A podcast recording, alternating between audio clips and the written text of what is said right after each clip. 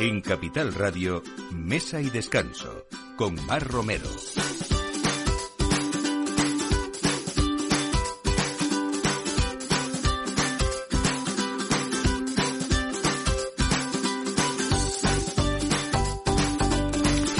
Buenos días, pues esto es Mesa y Descanso y como cada domingo poniéndoles eh, la mesa y sobre todo en esta hora del aperitivo veraniego, así que muchísimas recomendaciones y desde luego muchos planes de verano también, que bueno, esperamos que, que lo estén pasando bien allá donde estén. Hoy vamos a hablar como siempre de gastronomía, de buenos vinos, de buenos proyectos y sobre todo cosas ilusionantes que nos hacen vivir pues ese mundo gastronómico y el vino desde otros puntos de vista.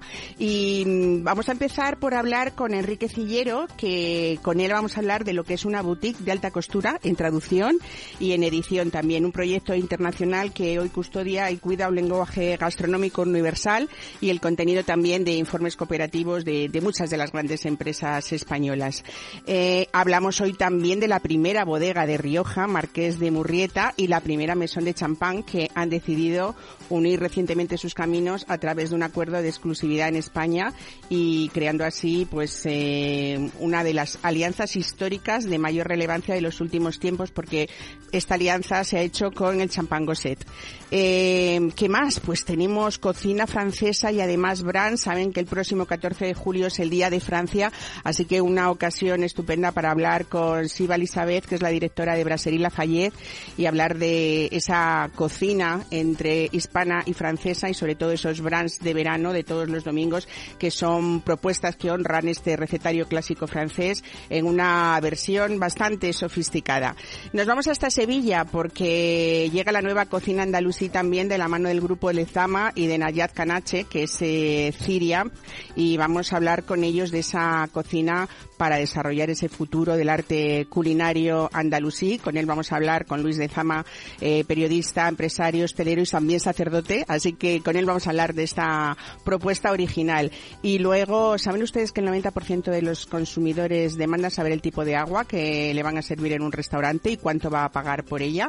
Pues hoy vamos a hablar con el doctor Luis Gutiérrez Serantes, que es, el miembro, es miembro del Comité Científico del Instituto de Investigación Agua y Salud y vamos a ver por qué 8 de cada 10 españoles declaran que no están dispuestos a pagar por el agua del grifo filtrada.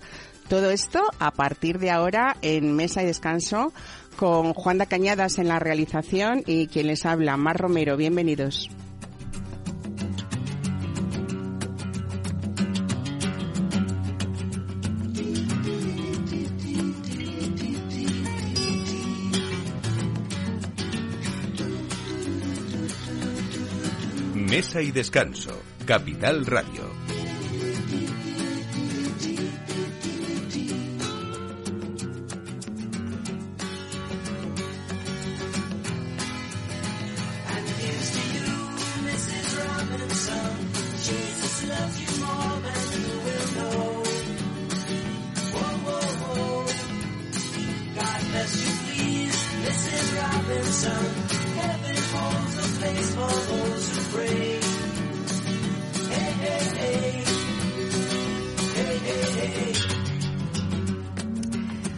Bueno, pues desde hace ya 25 años eh, la empresa Cillero y de Mota, Enrique Cillero y Elena Aranaz eh, de Mota, eh, son los guardianes de, entre otras muchas cosas, las palabras murinianas también. Enrique, buenos días, bienvenido a Mesa de Descanso. Bueno, hay que hablar mucho también, en este caso, eh, de, de, poesía, de, de, guardianes del castellano también, ¿no? Y de cómo uno, rodeado de escritores y poetas, sí. eh, le llegaba casi la inspiración de parte materna en el mundo gastronómico. Y por ahí viene todo este proyecto de, de muchos años ya, ¿no? Bueno, la verdad es que yo llevo 25 años en mi mesa. Elena no está aquí porque Elena entra en la oficina a las seis y media de la mañana, se va a las tres y media eh, y no habla con nadie porque está revisando revisando libros. Mi empresa es un monasterio contemporáneo. Y sí es verdad que he tenido la suerte de tener unos padres que me han aportado un montón de cosas.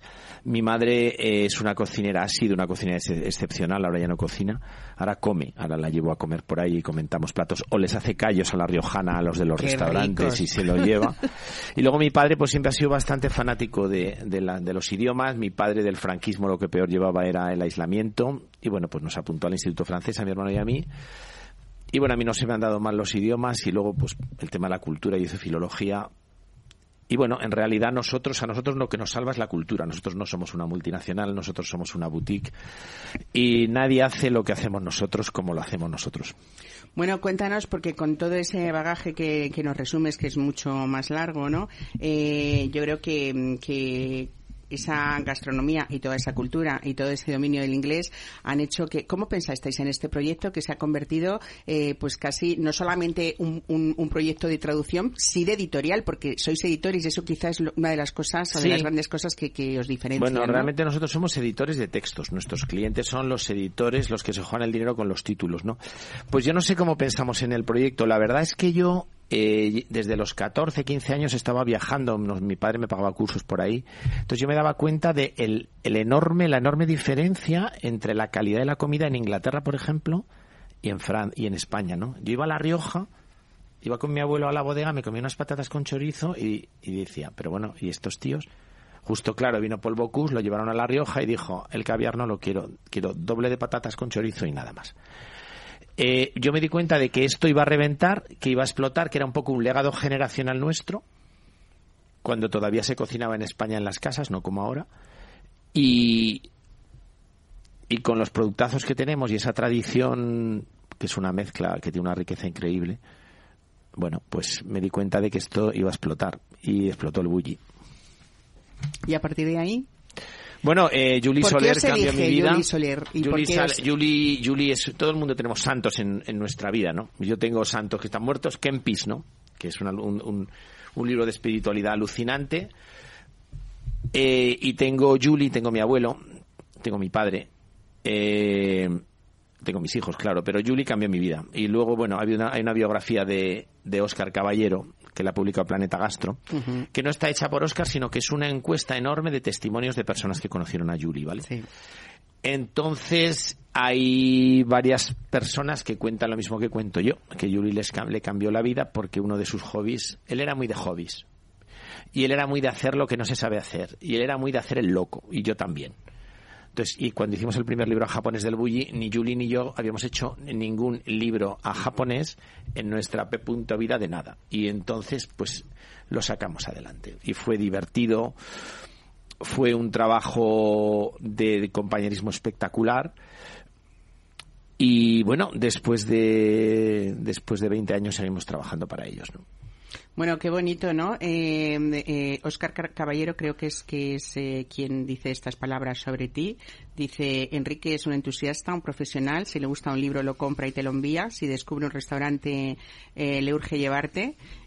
bueno, y porque le gusta conversar y las lenguas decidió que se ganaría la vida haciendo universales libros concebidos en una sola, ¿no? Que... Bueno, es que Oscar es muy de nuestro rollo también. En la tarjeta de Oscar pone criador de catalanes en París. Oscar hay que conocerle. Le leemos todos los meses, ¿no? En, el, en, la revista del Club de lleva, lleva mil años. Yo, yo cuando era joven me compraba la revista y al Oscar me lo imaginaba como un, como un pedante con bigote en París, pero no para nada. Nos hemos hecho muy amigos. Eh, ir a su casa es, yo creo que es la última casa de un bohemio, de un bohemio en París. Solo tiene champán y pasta y libros. Eh, es un tío que tiene una sabiduría increíble y Julie y Ferran le llamaban a probar el menú y, por supuesto, el Oscar que se cuida al tipín porque es muy presumido, pues claro, dice, ¿cuántos te saltaste? ¿Cuántos te saltaste? Sabe muchísimo de gastronomía y, bueno, es un, es un referente, es un referente. Bueno, vamos a la actualidad, ¿no? Porque vuestro trabajo de revisión y de traducción se basa en esto, en calidad sobre todo, ¿no? Pero también en una profunda conexión sobre todo con con vuestra manera de pensar y, transmitir conocimientos, ¿no? Y vamos a hablar de cifras, si te parece, Enrique, porque facturáis hoy más de 100.000 euros al año. No, eh, bueno, eso es por clientes. A, vuestros principales clientes, claro. Cinco multinacionales españolas y editores internacionales. Qué bien suena esto. Bueno, los números. Primero voy a meter un pequeño inciso. No hay palabra más desgastada que la palabra calidad. Yo oigo la palabra calidad y me y, huyo, corriendo. porque todo el mundo hace calidad. ¿Vale? No, esto es como esto, ¿no? Todo el mundo tiene una opinión, no. Esto de que todo el mundo hace calidad, ¿qué calidad? ¿Qué calidades, no? Bueno, la Ciller de Mota en cifras hacemos 14 millones de palabras, facturamos entre un millón y un millón y medio de euros, es un proyecto boutique, eh, no queremos hacer un crecimiento loco, Estamos buscando la rentabilidad y que el cliente pague por estar, por, por tener un servicio muy, muy bueno, un servicio con cultura. Nosotros no hacemos traducciones de software, no hacemos eso. No hacemos, hacemos traducciones difíciles. Tenemos 125 clientes vivos. Eh, no cerramos en el 2009.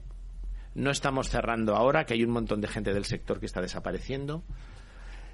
Y seguimos creyendo en el proyecto muchísimo. Bueno, fíjate, sin utilizar la palabra calidad, Enrique, si hablamos de buen gusto, si hablamos sobre todo de cómo eh, se, se, sigue valorando el papel de una manera que nos parece que esto va a acabar, pero que nos encanta tocar eh, libros y revistas eh, que, que, tengan pues esas texturas, esas fotografías y ese mm, bueno esa buena manera de hacer, yo creo que son cosas que, que al final es por lo que uno quizás se diferencie en este siglo XXI ya casi a podríamos decir, en los que las cosas están cambiando muchísimo y sin embargo hay cosas que seguimos apreciando sin, sin cambios, ¿no? A ver, yo creo que hay una convivencia de formatos. Para nada, para nada, de nada, de nada, el, el libro de papel está, está muerto, no porque lo diga yo, lo dice el mercado. ¿Qué pasa con el Kindle? Pues que el Kindle eh, si te quieres leer el Quijote o el Ulises en el AVE, pues el Kindle está genial mientras no te dejes los ojos y llevas el lacrimal este por aquí y estoy todo el día con todo esto. No se puede subrayar, no se puede anotar, no se puede regalar, no se, no se puede envolver como regalo, no se le puede echar perfume a la primera página y todas estas cosas que pasan con la, con la materialidad de las cosas. A mí realmente el cambio de formatos a ver, como amante de los libros no me da igual. Pues yo me voy a Cuesta Moyano y me gasto 400 euros, por eso no voy. Pero a mí como empresario me da igual. Me da igual porque el texto se, tiene que traducir, ¿no? Es verdad que hay herramientas que se están sofisticando mucho. Yo cuando, por ejemplo, yo el libro Ordesa de Manuel Vilas, que me fascina, lo tengo en el Kindle también. Porque luego le mando a este no sé qué frase, no sé qué cita, este que está triste le mando esto, o este que está demasiado guay, le mando esto otro. Bueno, esa acumulación que hablamos de títulos de cocina, también habéis eh, hecho la traducción de, los contenidos de la Escuela de Cocina del Enduque. Sí, Lucas. Eh, em, esto eh, también os hace a la vez ser especialistas en algunas otras disciplinas. Por ejemplo, hablamos de que trabajáis para, para museos como la Fundación Thyssen o, Patrimonio Nacional, ¿no? Sí, bueno, estamos, hemos hecho unas traducciones muy difíciles para el Museo Arqueológico Nacional sobre eh, alfarería en Filipinas.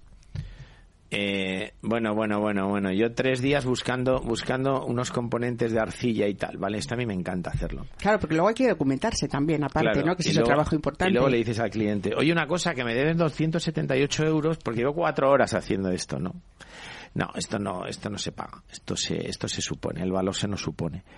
Eh, sí, hacemos arte. Hemos hecho Gombrich, la maravillosa historia del arte para Faidon. Eh, hemos hecho la edición, las, los retoques de edición en inglés, francés, alemán, italiano y creo que alguno más. Bueno, Enrique, yo me estaría todo el programa hablando contigo, ¿eh? con ese trabajo tan, tan interesante, tan bonito, ese equipo importante y sobre todo, vamos a decirlo, tres oficinas también editoriales fuera de España, en Milán, en Múnich y en París. No son nuestras, son socios editoriales, ¿vale? Igual que nosotros somos oficina editorial para ellos cuando tienen proyectos multilingües. Yo los libros de alemán los traduzco en España y los reviso enteros en Alemania, ¿vale? Que es donde se, que es donde se controlan esto, ¿no?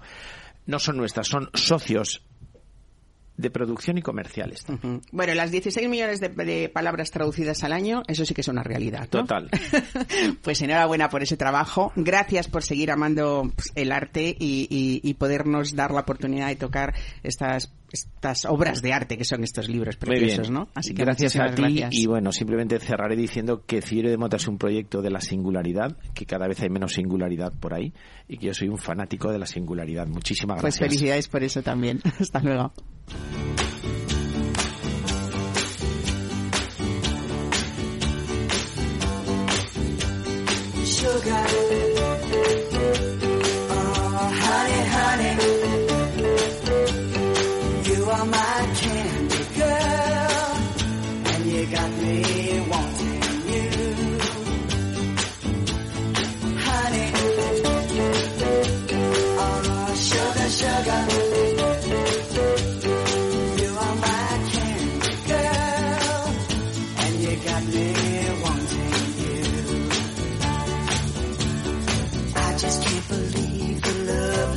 of loving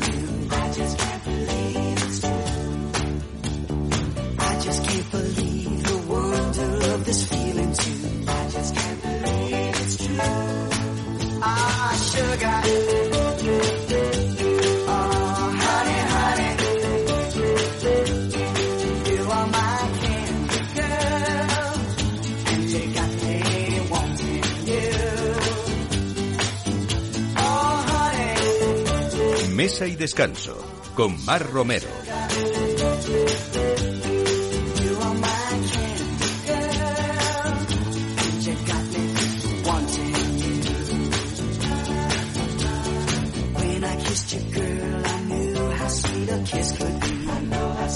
Hablar de vino y de dos casas importantísimas. La imagen y reputación de la mesón más antigua de la región, Champagne Gosset, eh, es hoy garantía de excelencia en todo el mundo y ese camino se, se ha cruzado con la primera bodega de Rioja eh, con vinos eh, bueno, increíblemente apreciados por todo el mundo, no solo premiados, que es Márquez de Murrieta. Beatriz García del Pino, bienvenida. Buenos días. Qué Muchas bien gracias. volver a tenerte aquí, a tenerte aquí.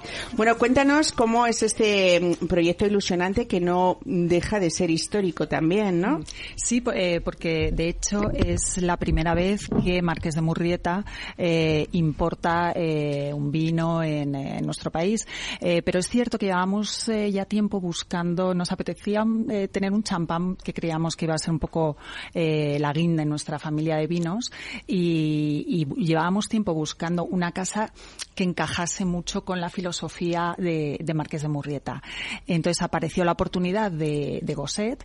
Eh, tiene muchísimos links con Marqués de Murrieta. Gosset es la, casa eh, más antigua de, de champán. Comenzaron a, elaborar vinos en, en 1584. Eh, Marqués de Murrieta la más antigua de, de Rioja. En cuanto a tamaño, es, eh, son muy similares. En cuanto a producción, aproximadamente un millón de botellas, ambas. Ambas son familiares, lo cual implica también una manera de entender el negocio eh, muy peculiar y, y, en ese sentido caminamos en, la misma dirección siempre, por lo cual eh, creíamos que era el, el, el, el perfecto partner para, para Marqués de Murrieta. Bueno, yo creo que, que, siempre habéis tenido esa estrategia, sobre todo de adaptaros a cada tiempo, a estos nuevos tiempos también, a esos nuevos consumidores que hay, ¿no? En esa evolución vuestra que siempre hay nuevas ideas, ideas visionarias a veces también, ¿no? Eh, yo creo que, que eh, Márquez de Murrieta siempre ha sido un referente también de, de, modernidad y sobre todo de equilibrio también, ¿no? Porque sí. buscáis eh, que no sea algo eh, dispar, esas salidas de nuevas marcas como esto, esas alianzas son todas muy estudiadas y sobre todo mm, también un poco manteniendo esa imagen legendaria que es vuestra bodega asentada en el castillo de Gay para que la, la ubiquemos de, de, nuevo también, ¿no? Eh, como tú dices, hay, hay mucho en común. Eh, cuéntanos algo de este champán Gosset que además eh, también habla de respeto a la historia, ¿no? Y de, y de búsqueda de, de excelencia como vosotros, ¿no? Efectivamente, una eh, bodega como Marqués de Murrieta, como bien dices, eh, es muy importante eh, actualizarte sin dejar de mirar hacia atrás. Nosotros cumplimos el año pasado 170 años y, la única manera de seguir evolucionando eh, cuando tu único objetivo es la calidad y la excelencia es intentando compensar eh, cada paso que se da sin dejar de mirar al pasado. Eh, por supuesto que Gosset eh, encaja perfectamente, perfectamente perdona, en nuestra filosofía, en nuestra manera de entender el vino. Es, es una casa que, bueno, ah, curiosamente hablaba antes Enrique de del Bulli fue el champán de, oficial, el champán de la casa del Bulli mientras estuvo abierto. O sea, es una casa con un recorrido histórico también espectacular. Hablamos de 1584, ¿no? Sí, sí, Su sí. fundación. O Efectivamente, sea, es, es, es, antiquísima. Eh, ha intentado ir evolucionando también un poco con la misma filosofía de Marqués de Murrieta, únicamente eh, enfocado en hacer champán de calidad. Eh, sus champáns, el más joven tiene unos cuatro años. No quieren crecer en volumen, no tienen ningún interés en crecer en volumen, pero para ellos es muy importante eh, posicionar el vino donde creen que tiene que estar. Uh -huh. eh, entonces, en ese sentido vamos muy de la mano porque Marqués de Murrieta, nuestros vinos también están muy dirigidos a la alta gastronomía, igual que Gosset, y en ese sentido es nuestro perfecto partner. Beatriz, tú que eres una experta en el vino y estás viendo cómo evoluciona desde el punto de vista de, del consumidor también y de sus exigencias eh, a la hora de comer en restaurantes eh, medios altos, ¿no? Eh, ¿Cómo ha cambiado ese, ese mundo también de, que cada vez en España se elige eh, y se respeta más y se conoce más ese mundo del champán, igual que bodegas tradicionalmente que han elaborado vinos tintos están haciendo grandes blancos, no es que vayan a hacer blancos, es que su pretensión es si hacemos tintos maravillosos, no eh, nuestro siguiente reto es hacer blancos que perduren el tiempo y que sean pues como esos blancos o aquellos blancos históricos de Rioja. Con el champán podríamos hacer una similitud más o menos en que estas bodegas o como vosotros, eh, si no elaboráis, buscáis estas alianzas que den un poco ese, ese nivel de imagen que, no, que ha sido siempre, ¿no? Marques de Murrieta. Sí, sí, absolutamente. en el mundo del champán, por ejemplo, hace no tantísimas décadas, solo el más del 50% era dulce. Eh, eso hizo que eh, se ubicara el consumo de champán únicamente en el postre. Entonces, en el momento en que el, el, consumo de champán eh, pasó del postre al aperitivo, esta hora es perfecta nosotros ahora para tomarnos el aperitivo con, con Gosset, hizo que cambiase muchísimo la percepción de la percepción del consumidor de champán. obviamente, el champán gastronómicamente es muy, muy, muy versátil el gran comodín, ¿no? Es el gran comodín, no, hay nada que, no, lo puedes tomar, no puede armonizar con, con champán. Efectivamente, lo, lo, puedes tomar desde el aperitivo hasta el postre, ya eh, dependiendo un poco de, de los gustos, eh, con mayor o menor eh, nivel de dulzor, dependiendo un poco de los gustos, pero, pero es, es, es un comodín para mí. un maridaje ganador siempre es champán y, jamón ibérico, por ejemplo, la, cómo se compensa la grasa del jamón con la frescura y la acidez del champán, eh, para mí, bueno, eso es caballo ganador siempre. Entonces, sí es cierto que, como comentabas, igual que eh, hay, que romper muchos mitos en torno al mundo del vino y en, torno al mundo del, champán. Eh, en torno al mundo del vino tenemos que luchar en contra de esa creencia generalizada de que España es solo productor de tintos. nosotros, con Marqués de Murrieta, con nuestra bodega en Rioja y nuestra bodega Pazo de Barrantes, en, que tú bien conoces en, en, en Rías Baixas, eh, la mitad de nuestro, de nuestro portfolio son vinos blancos y apostamos por un blanco de calidad y creemos que eh, en España se hace, se elaboran blancos de calidad que tenemos que perder ese miedo a, esos complejos y, saber cobrarlos como, como se merecen, igual que, los grandes blancos europeos. Lo mismo ocurre un poco con el champán. Hay que empezar a romper mitos, hay que situarlo. Es perfecto para un aperitivo, es perfecto para em, maridar con, con, muchísimos alimentos y pero bueno yo creo que, que, estamos en el en el buen camino. Bueno romper mitos y romper estereotipos también porque igual que eh, ahora mismo es verdad que en el verano siempre nos apetece más eh, pensamos más en los rosados en los blancos. Hay grandes blancos no de guarda que son súper no sé si está bien porque hay gente que no le gusta mucho esto de los blancos gastronómicos pero es verdad que son para comidas incluso contundentes eh, y que son el perfecto acompañante eh, pues de, de, de carnes eh, igualmente ah, que, pescados. Con los tintos pasa un poco igual, ¿no? Porque hay tintos para el verano y aquí no solamente influye eh, ese nivel de tintos, por no usar la palabra calidad, pero, pero sí también influye mucho las temperaturas de consumo. Que esto hay que dejarlo claro en estos días de tantísimo calor, ¿no? Vamos a ser un poco prácticos también. Es importantísimo, es importantísimo servir el vino y el champán a la temperatura correcta.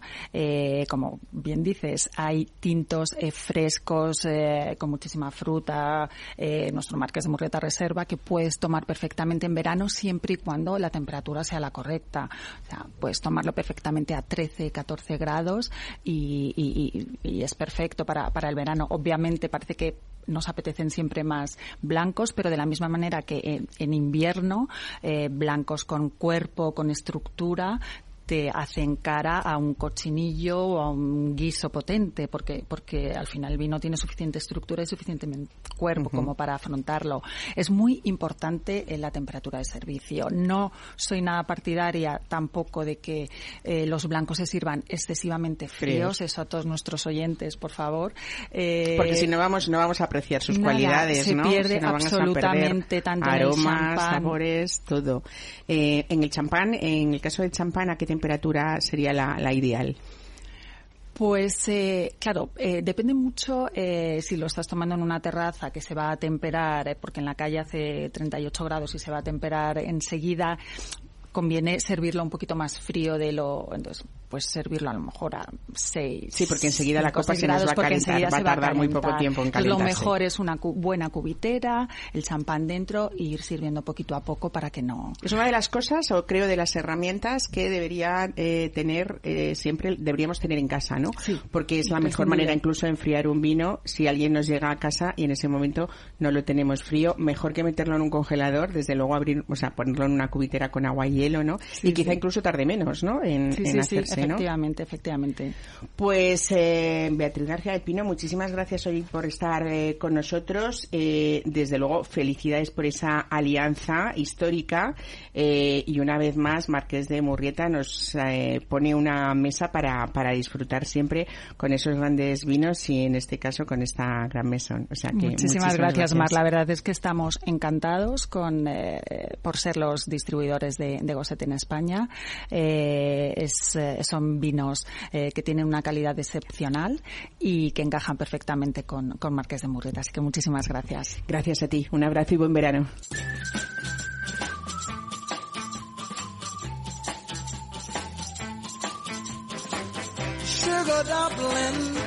Mesa y descanso. Capital Radio.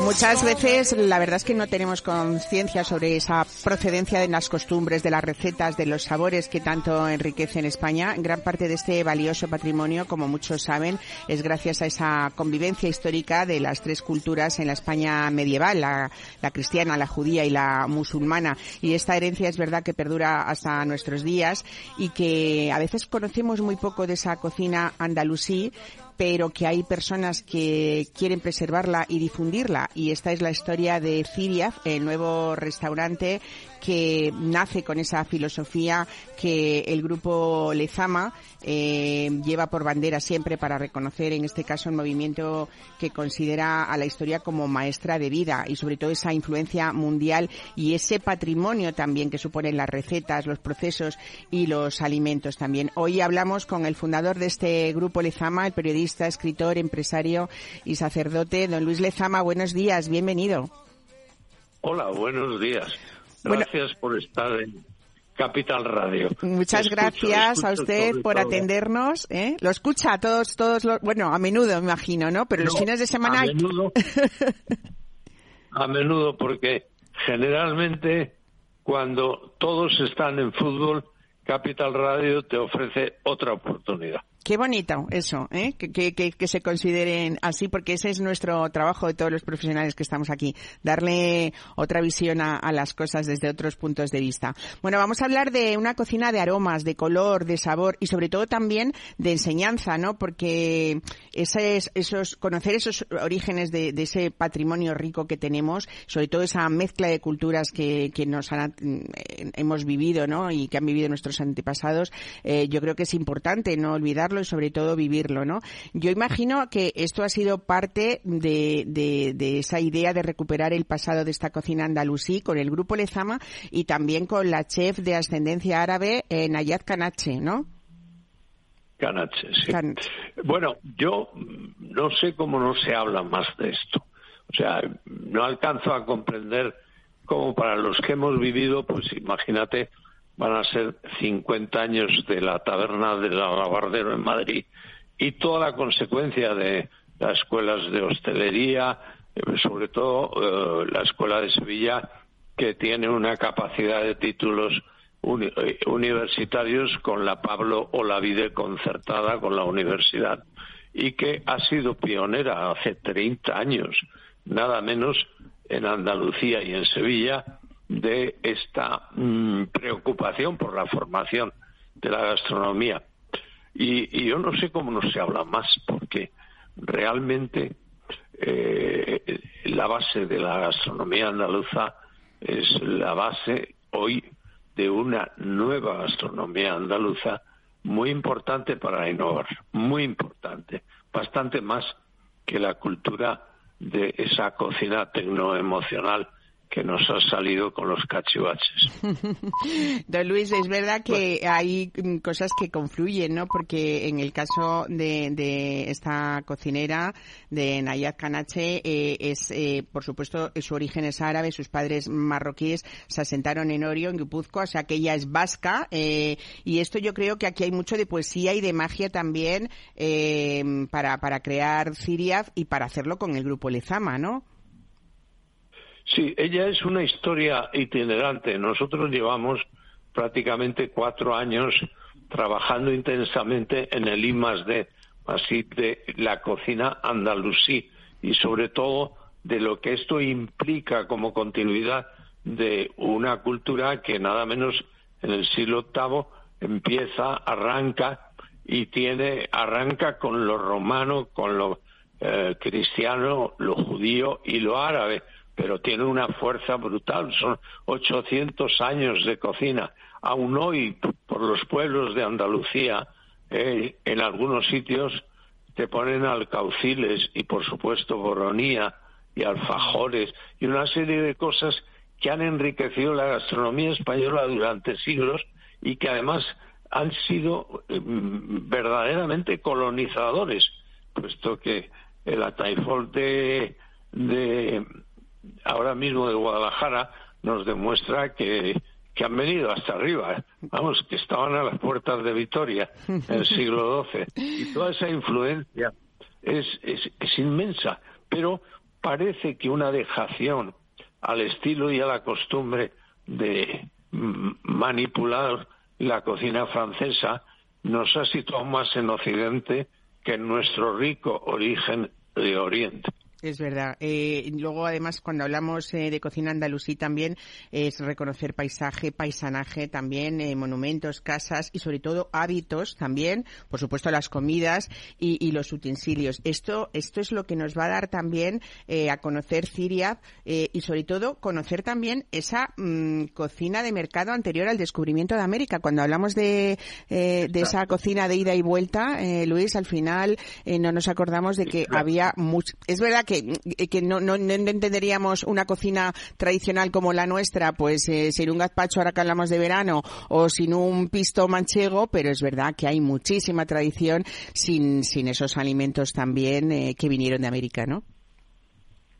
En esa textura de la sociedad visigótica, cuando Vitiza arma la que arma y los hijos de Vitiza y tienen que recurrir al mundo árabe y, los almohades. En fin, cuando se genera todo eso es en el fondo de una decadencia, en el fondo de una hambruna, en el fondo de una sequía eh, cuantiosa. Y es entonces cuando verdaderamente retoma esa cocina absolutamente romana, la cocina de la calabaza, antes que la cocina de la patata, por supuesto, y el tomate que vienen después. Pero la cocina de la calabaza, la cocina de las lentejas, la cocina que va a América, es importante. Tú fíjate que yo en 1993 en el Smithsonian eh, Museum de, de, Washington di una conferencia sobre los alimentos que fueron y vinieron en un ciclo del museo eh, eh, de América, a España y de España a América. Y entonces he repetido y repito las mismas cosas, es decir, hay una situación de cambio de culturas y de intercambio que se ha olvidado, un poco preñado por la moda francesa. Hemos ido de Escoffier mucho más fácil a Paul Bocuse hmm. y a la cocina tecnoemocional de los cacharritos hoy y del frufru a veces mucho frufru y poco miki miki, ¿no? mucho ruido y pocas nueces, ¿no? Bueno, eh, don Luis, eh, eh, este encanto de, de, Siria del que hablamos, no solo esa pervivencia de, de, este mestizaje culinario nuestro con esta cocina andalusí, sino también hay que hablar eh, sobre todo del encanto del espacio en el que se encuentra, ¿no? Porque estamos hablando eh, que se ubica en, el, en la misma escuela superior de hostelería de, de Sevilla, del grupo Lezama, y que es una casa palacio de estilo sevillano eh, que, bueno, se instauraron allí desde el año 89 y la verdad es que es un centro de cultura convertido en un, en un, en un museo vivo, ¿no? Totalmente, porque hay cosas que la gente todavía pues no, no, no conoce, pero en, en, esa casa donde se albergó la emperatriz Eugenia de Montijo, cuando decide desde Granada irse a Sevilla a pasar un mes en Sevilla, porque le seducía a Sevilla. Ella en Granada había montado toda la parafernalia de, de la música y el conservatorio y compra un piano, un piano alemán profundo que cuando está en Sevilla se acuerda de lo manda a traer a la ciudad y el piano sigue en Zaragoza 20 en la taberna del Alabardero que lo hemos rehabilitado eh, espero que este otoño podamos hacer un concierto especial con el piano de la emperatriz. Qué maravilla. Pero esa casa, esa casa palacio, que es evidentemente un contenido histórico, tiene, por ejemplo, la copia auténtica del pendón de las Navas de Tolosa, un evento absolutamente fundamental que hace girar a España. Eh, y, pero tenemos que eh, hacer entender a nuestra gente, y por eso el nombre de Siria, la colaboración con Nayat, con otros chefs también de cocina árabe que van a estar presentes, puesto que nosotros somos una plataforma en la que lo que queremos es investigar y educar. Nuestro proceso es educativo y el laboratorio al lado de la cocina funciona. Desde luego los laboratorios tienen que estar al lado de la cocina. Desde luego. Por eso eh, estamos hablando de ciencias, de ciencias de la gastronomía. Ya no es cultura, ya no es el folclore de los coros y danzas. Hoy es ciencia.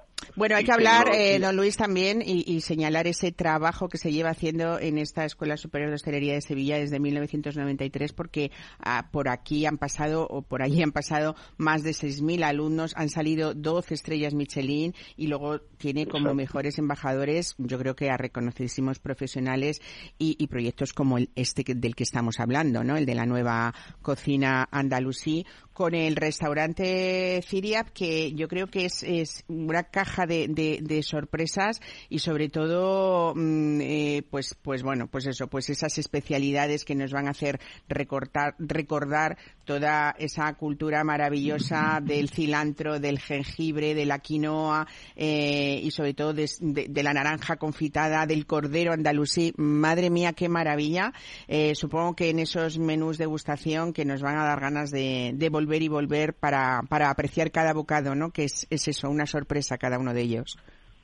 Fíjate que van a encontrar una gran diferencia los clientes, porque en Siria, en la cocina andalusí, en la nueva cocina y en la vieja cocina andalusí, vamos a encontrar eh, eh, no cocciones a fuego lento, no fumes de carne, fumes de pescado. No, vamos a encontrar precisamente eh, la maceración, la fermentación, las levaduras, vamos a encontrar los jugos hechos no con cocciones, sino con líquidos, con, y esa cocina de maceración, cocina de fermentación, eso hace cambiar totalmente el sesgo. Mm. O sea, el poder de los propios fermentos y las asaduras, diríamos, eh, eh, en términos un poco más coloquiales que científicos, pero que nos llevan también a la necesidad de conectar con la dietética, con la nutrición, con la analítica alimentaria.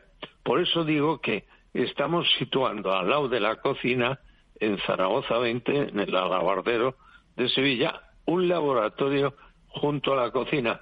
En Madrid, un laboratorio junto a nuestros restaurantes de Madrid.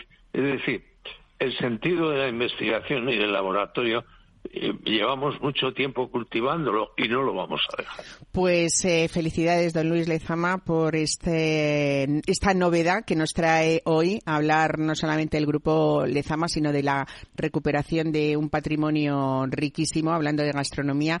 Y muchísimas gracias por, por atendernos hoy en, en domingo y a esta hora tan gastronómica sobre todo. Y gracias por escuchar Capital Radio. Un abrazo grande.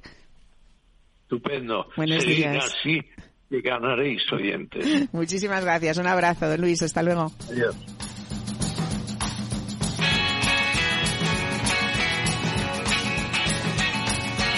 Mesa y descanso con Mar Romero.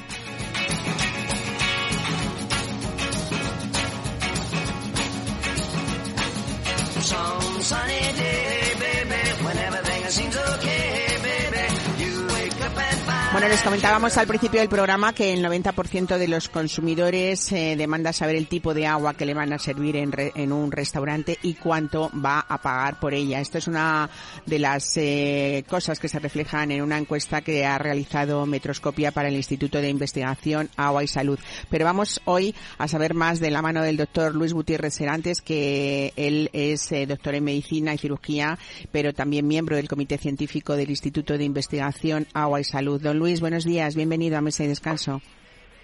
Sí, hola, muy buenos días, eh, Mar, y gracias por la invitación. Bueno, eh, nos dice este estudio eh, que 8 de cada 10 españoles, el 80%, declaran que no están dispuestos a pagar por el agua del grifo filtrada. ¿Esto por qué se explica así? ¿Cómo se explica? Mm, bueno, eh, vamos a ver, es que hay mucha diferencia entre lo que es el agua mineral natural es el agua de grifo y lo que es el agua filtrada. Claro, el agua filtrada es agua de grifo, es agua de grifo que se le ha puesto un filtro. Y que puede tener la apariencia de agua mineral, ¿no? Podríamos decir. claro, que eso es lo que induce a la confusión, ¿no? Claro, pero la pregunta que me hace es, claro, la gente no está dispuesta a pagar por agua de grifo, realmente, aunque le hayan puesto un filtro. Y por eso la gente cuando sabe que están dando agua de grifo aunque esté filtrada, pues dicen que no quieren pagar. Y si lo saben, no quieren pagar. Porque claro, eh, aquí el problema está en que no se le explica muchas veces al, al comensal qué tipo de agua le van a poner. Porque claro, el, el comensal puede decir, me trae usted agua, quiero agua mineral. Y entonces le traen un envase eh, bonito, pero que no lleva etiquetado, y el único etiquetado que lleva puede ser el nombre del restaurante, pero no le dicen que es agua. No le dicen que es agua de grifo, me refiero. Sí, sí, sí. Dicen que es agua de grifo filtrada. Claro, y, puede confundirlo con el agua mineral, ¿no? Aparte que siempre viene presentada en botellas con una estética muy bonita y eso también pues puede puede generar eh, confusión, ¿no? Eh, sin embargo, eh, doctor, el 75% de los españoles sí que señala que eh, la que el agua que le genera más confianza en cuanto a seguridad en cuanto a seguridad alimentaria eh, es el agua mineral, ¿no? Y sobre todo ahora en este verano en el que bueno estamos muy escasos en algunas localidades de España también de agua, eh, quizá es la única solución prácticamente que se tiene para para saber que, que estamos seguros desde ese punto de vista de, de la alimentación y de la higiene, ¿no? Totalmente de acuerdo, pero claro, lo que tenemos que saber es que el agua mineral natural eh, tiene unas características que eh, la diferencian claramente del agua de grifo, el agua filtrada. Eh, el agua mineral natural es procedente de, de manantiales, es agua subterránea que es pura en origen, que no tiene ningún tipo de contaminación, que su composición es absolutamente estable, que se envasa vamos, a pie absolutamente de manantial, que lleva unos controles grandísimos. Se hacen más de 300 controles diarios para saber si hay algún tipo de problema en, ese agua, ¿no? Por, si hay que retirar algún lote eh, o, ese tipo de cosas. Por lo tanto, eh, el agua mineral natural tiene unas características que la diferencian absolutamente del resto. Y cuando el comensal sabe que le están dando agua mineral natural, está tranquilísimo. Y además, eh, no hay dos aguas minerales naturales iguales. ¿eh? Cada manantial tiene una característica en su composición, en, minerales eh, y, por lo tanto, cada una tiene puede tener una característica especial. Pero lo importante es que no varía. Da igual que la consuma hoy, que la consuma dentro de dos semanas o que el envasado sea hoy o dentro de un año. La mm. composición siempre es la misma y por eso por estas características que te acabo de contar más, es porque la gente confía plenamente en lo que es el agua mineral natural. Claro, es que además, como decía usted, es importante que se sepa que eh, se extraen a pie de manantial, eso es, yo creo que eso es importantísimo saber esto, ¿no? Y que además en esos envases herméticos cerrados, era una de las que, preguntas que yo tenía previstas, es ¿no caduca el agua mineral envasada? No, tiene fecha de caducidad, a lo mejor sí de consumo preferente, ¿no? Pero no no de caducidad. Sí, sí, pero no, pero no, no caducidad. Eh, eh, si está bien conservada, si no la hemos tenido al sol expuesta a temperaturas muy altas, eh, puede consumir sin ningún tipo de, problemas. Eh, doctor, eh, hablando un poco sobre el Instituto de Investigación Agua y Salud, aparte de toda esa difusión y esa investigación de las aguas minerales, que siempre aporta documentación relevante que se basa en estudios, en informes sobre este producto natural y esa importancia para la salud, eh, ahora que estamos en esta época, sobre todo para niños y mayores, hay que resaltar mucho la importancia de la hidratación para nuestra salud también, ¿no? Claro, esa es una de las funciones del Instituto de Investigación Agua y Salud, que aparte de investigar, también tiene que dar herramientas a la gente para saber cuál es la buena hidratación y cómo podemos tener una buena hidratación. Hace unos años se creó la guía de hidratación por parte de este Instituto de Investigación Agua y Salud. Es gratuita. Si se meten en la página del Instituto de Investigación Agua y Salud, ahí pueden descargarse esta guía de hidratación. Y en esa guía de hidratación se explica la composición de nuestro cuerpo, eh, qué necesidades de agua tienen las distintas partes de, nuestro organismo, si hacemos ejercicio, si no hacemos ejercicio, para los más pequeños, para los ancianos, los cuidados que tenemos que tener. Y por lo tanto yo recomiendo leerse muy bien esa guía de hidratación del Instituto de Investigación Agua y Salud, que como digo es gratuita y que se puede descargar en la, en la página del Instituto de Investigación Agua y Salud. Pues, doctor Luis Gutiérrez Serantes, eh, muchísimas gracias por estas aclaraciones y sobre todo por esa ayuda ¿no? para, para poder hidratarnos mejor y, y sentirnos bien y saludables este verano. Muchísimas gracias. Un saludo. Sí, gracias a ti, Mari. Lo único importante cuando vayan a un restaurante que les digan qué tipo de agua les van a poner y sobre todo qué les van a cobrar, porque esos son todos los problemas. Eso es, que se informen bien, que la información es muy importante. Un abrazo, muchísimas gracias. Un saludo, adiós. Adiós, adiós.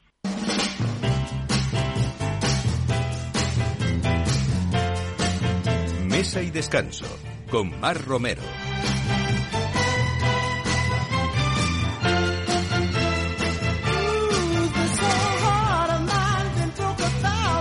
Pues terminamos este programa de hoy domingo hablando de alta cocina francesa, del recetario clásico francés y de recetas sofisticadas y cuidadas que eh, Sebastián Leparú nos va a hablar hoy con el con la brasserie Lafayette. Eh, que es mm, yo creo que una de las cocinas francesas y uno de los lugares más bonitos en Madrid para conocer esta cultura y sobre todo una terraza maravillosa. Pero hay más porque tenemos en estos domingos de verano este Brans con unas, unas propuestas eh, en esa versión sofisticada que les digo. Sebastián Leparú, bienvenido, buenos días a Mesa y Descanso. Bonjour, ¿qué tal? Muy bien. Oye, me encanta que nos hables de propuestas actualizadas y sobre todo cuando creemos en esa falsa creencia que la cocina francesa eh, puede ser pesada o, que tiene ingredientes en los que mm, no conjugan muy bien con el verano. Aquí eh, vamos a hablar de una propuesta de recetas ligeras en este brunch de todos los domingos que está desde las once y media hasta la una y media de la tarde, ¿no? Efectivamente, ya vamos a ver de, la fama de, cocina solamente de mantequilla y, nata. Eso es. Hay que romper con esos estereotipos, ¿verdad? Pues sí, es lo que tenemos que hacer. bueno, cuéntame, porque hay dos opciones que podemos hacer para los que deseen un desayuno tardío o un almuerzo temprano, que ese sería el brunch, ¿no? Eso es. Entonces, en, nuestro brunch... Em, Tendremos una sección de pequeños uh, entrantes, que, que, puede ser un gazpacho, entonces de remolacha con unas virutas de, de conte. Qué rico eh, del queso conte, ¿no? Qué bueno. Eh, gazpacho remolacha. Después, bueno, no podemos olvidarnos de, de, un yogur griego con una, una, unas fresitas en almíbar em, unas brochetas de piña y frambuesa con menta de chocolate, y chocolate. Después, bueno, hablamos de nata y mantequilla, pero bueno, no puede faltar tampoco un poco de queso, ¿no? Entonces, los quesos galos, claro que sí, y pues ese queso con té que creo que es uno de los más, bueno, admirados del pues, mundo pues y, que a mí me encanta. El, el eso es, el osuigati también está gustado mucho, un queso azul suave, eh, no muy potente, y obviamente en, en, un restaurante francés, pues tampoco puede faltar un croissant. Un croissant, desde luego. ¿eh? ¿Cómo le rellenáis ese croissant? Mira, lo rellenamos con un salmón ahumado eh, y un poco de aguacate con un aliño de mostaza eh, también. La mostaza, otro producto francés, eh, bueno, estrella. Entonces es una buena combinación. Bueno, hay platos principales que son ineludibles si hablamos de un brans de verdad, como los huevos benedictine, ¿no? Eso es.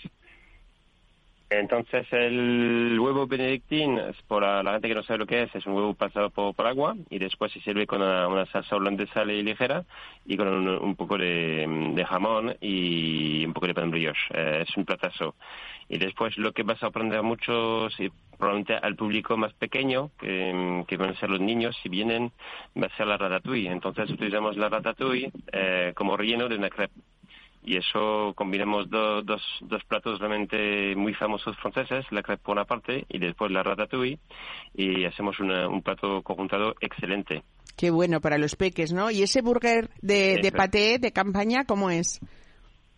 Bueno, muy sorprendente, porque ¿quién se imagina un paté de campaña dentro de un burger? Bueno, eso es la, realmente las buenas ideas que, nuestro chef eh, Gustavo eh, no, no, nos inventa, como digo, y eso es un paté de compañía bien bien trabajado, pasado por la plancha, eh, y después lo trabajamos como un burger muy, muy clásico y realmente sorprendente.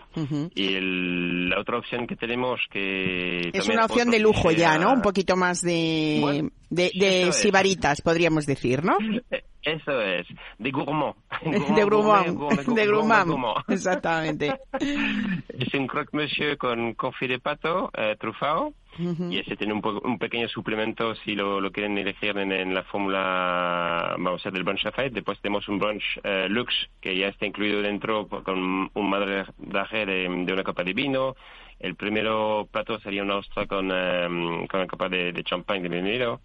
Eh, tenemos dos opciones. Tenemos el brunch eh, clásico eh, y después tenemos el, el, brunch deluxe para algunos eh, eh, chivaritas. Pero bueno, como digo, hay gente que eligen el, el, el, plato directamente, el, el brunch, eh, la forma del brunch, con todo que, lo que conlleva y después nos piden una botella de champán. eh, el, champán, bueno, se verá acompañado hasta los mini postres que ofrecemos para elegir el final, que puede ser una mini, un mini mil hoja de creme brûlée sino un mini sable de limón eh, con tejas de, de, merengue que está triunfando porque es algo delicioso, refrescante y ligero. Y, esta gente que, que son los profesionales del brunch va a tomar una botella de champán, como digo, a las once y media de la mañana, doce, doce y media. Después se van a echar una, una siestita y cuando se, se, se, vuelven a despertar de, la siestista, bueno, pueden tomar otra botella de champán para, para terminar el fin de semana. Bueno, no es mal plan, ¿eh?